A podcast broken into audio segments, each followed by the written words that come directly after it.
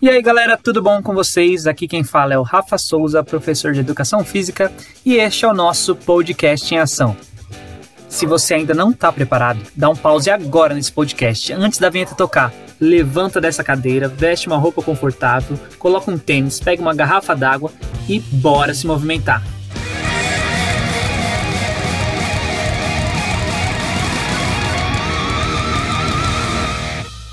Podcast em ação. Se manter em ação praticando atividade física regularmente é uma sugestão que está no discurso de diversos profissionais de saúde, médicos, enfermeiros, fisioterapeutas, psicólogos e principalmente dos professores de educação física em todos os seus campos de trabalho. Isso porque os benefícios da prática de atividade física são enormes. Quando uma pessoa começa a praticar esportes ou atividades físicas, por exemplo, ela sente rapidamente alguns benefícios no corpo, como a maior flexibilidade e o fortalecimento dos músculos, ela consegue fugir do sedentarismo e melhora o seu bem-estar, melhora o condicionamento físico e a disposição e aumenta a capacidade cardiovascular e pulmonar. São benefícios para o corpo, para a saúde em geral e inclusive para a saúde mental das pessoas. Para crianças e jovens, nós poderíamos acrescentar ainda a melhora do rendimento escolar. No episódio de hoje, nós vamos falar um pouco mais sobre os benefícios da prática de atividade física para a saúde mental. Nos últimos anos, as pesquisas têm demonstrado que a prática de atividade física regular pode afetar positivamente nosso cérebro, contribuindo assim para nossa saúde mental e nosso bem-estar. Para abrilhantar nossa conversa de hoje, temos uma convidada muito especial da área de psicologia, Bianca Cravo. Olá, Bianca, tudo bem com você? Bom, nós sabemos que a prática de atividade física ela traz inúmeros benefícios né, para o nosso corpo. Agora, e o nosso cérebro? Ela realmente pode ajudar? Oi, Rafael, tudo bem? Praticar atividade física de maneira regular, de 3 a 5 vezes por semana, por 30 minutos ou mais, ajuda o cérebro a manter suas principais habilidades mentais afiadas e reguladas. Dentre as habilidades mentais favorecidas, podemos citar pensamento crítico, aprendizado e bom senso.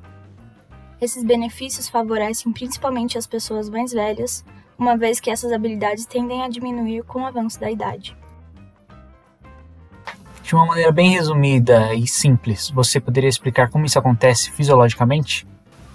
Bom, o exercício físico promove uma série de mudanças no cérebro, desde o crescimento neural e redução de inflamação, passando pela liberação de endorfina e até a renovação dos padrões cerebrais. A mistura de atividades aeróbicas e de fortalecimento muscular é especialmente produtiva para a manutenção das atividades cerebrais. Pesquisas comprovaram, inclusive, benefícios como a melhora da concentração e da memória, além de proporcionar a sensação de calma e de bem-estar. Nossa, que legal!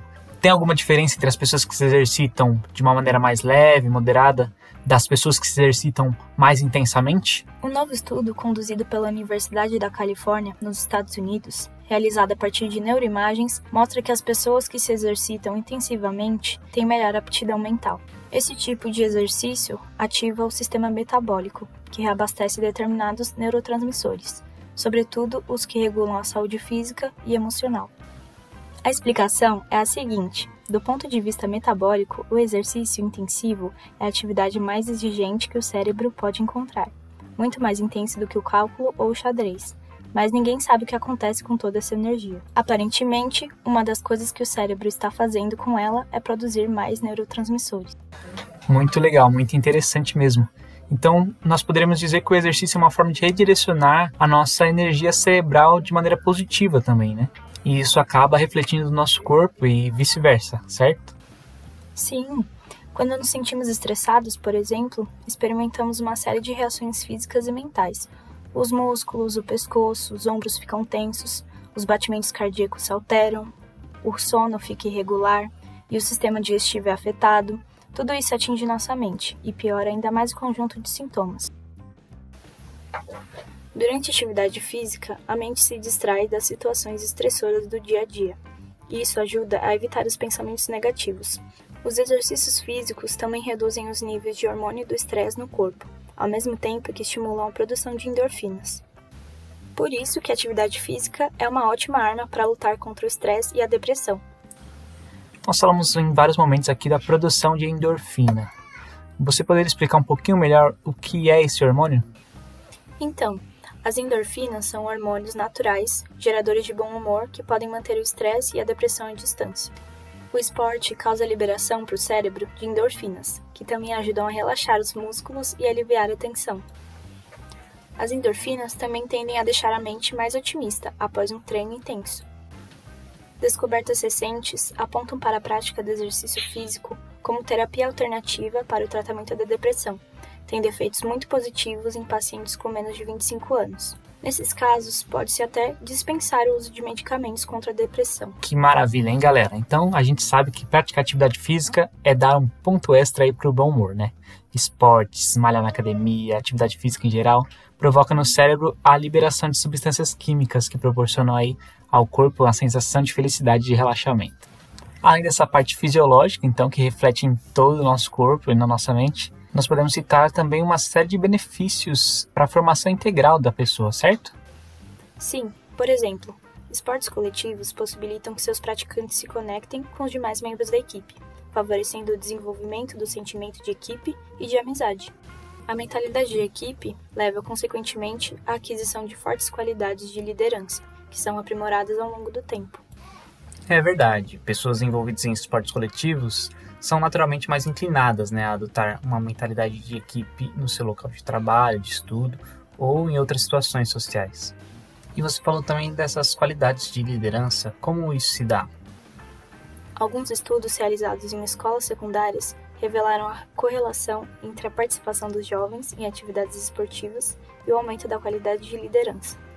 A explicação está na oportunidade de treinar, competir, ganhar ou perder junto. Muito bom, isso gera autonomia e responsabilidade no jovem, além da empatia e a cooperação que é própria do esporte coletivo. Né? Além disso, o exercício regular também pode contribuir para aumentar a autoestima e a autoconfiança, correto? Exatamente. Conforme força, habilidades e resistências desenvolvem e aumentam, a autoimagem também melhora. Com vigor renovado e energia ampliada, maior a probabilidade de um indivíduo ter sucesso em tarefas diárias, nos estudos e no trabalho.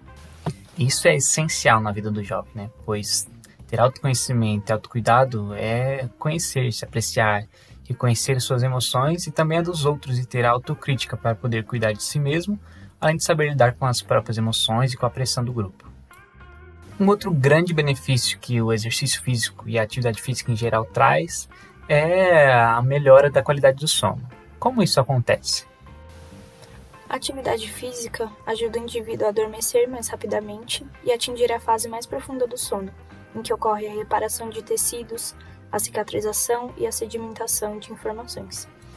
Além disso, dormir melhor pode melhorar a visão mental do dia seguinte e o humor. Além disso, todo mundo se preocupa em manter um peso adequado, né? Os diversos órgãos e agências de promoção de saúde no Brasil e no mundo recomendam a prática de esportes e outras atividades físicas como uma maneira de manter esse peso. Alguns esportes individuais, como a corrida, o ciclismo ou mesmo a musculação, são formas bastante eficazes de queimar calorias e de contrair músculos. Mas como isso interfere na saúde mental dos indivíduos?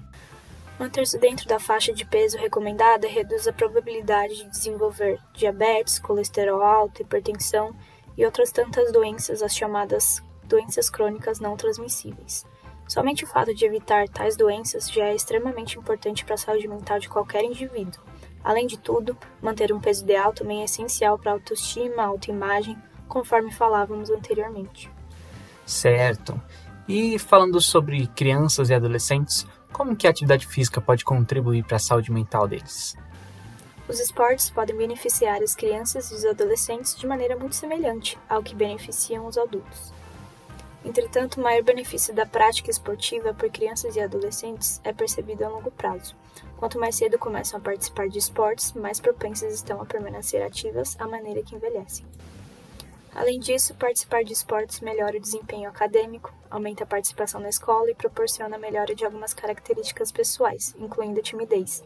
Alguns estudos dão conta de que a simples participação de crianças e adolescentes nas atividades esportivas em âmbito escolar são capazes de proteger sua saúde mental, promovendo a diminuição de sintomas de depressão e estresse. É isso aí, galera. Hoje nós percebemos que a atividade física é essencial não só para nosso corpo, como para nossa mente. Nós agradecemos a participação da nossa querida Bianca. Muito obrigado, Bianca. Espero que você possa participar mais vezes aqui com a gente no nosso podcast em ação. Eu que agradeço, foi um prazer. E não se esqueçam, mantenham-se em ação. Podcast em Ação. Todo o conteúdo do episódio de hoje foi retirado da apresentação Saúde Mental versus Prática Esportiva. Entenda esta relação. Um material disponibilizado pelo Instituto Península através do impulsiona.org. Espero que você tenha curtido e aprendido bastante com esse episódio. Espero que você tenha usado esse tempo para se movimentar, não somente escutar, mas praticar atividade física. Até o próximo episódio, não se esqueça, mantenha-se em ação. Afinal, você não quer morrer mais cedo, né? Eu prefiro morrer do que perder a vida! O podcast em ação informa. Todas as informações contidas no podcast em ação são retiradas de livros, artigos científicos e demais fontes relacionadas à educação física. A não ser que seja informado o contrário, todos os entrevistados são personagens fictícios.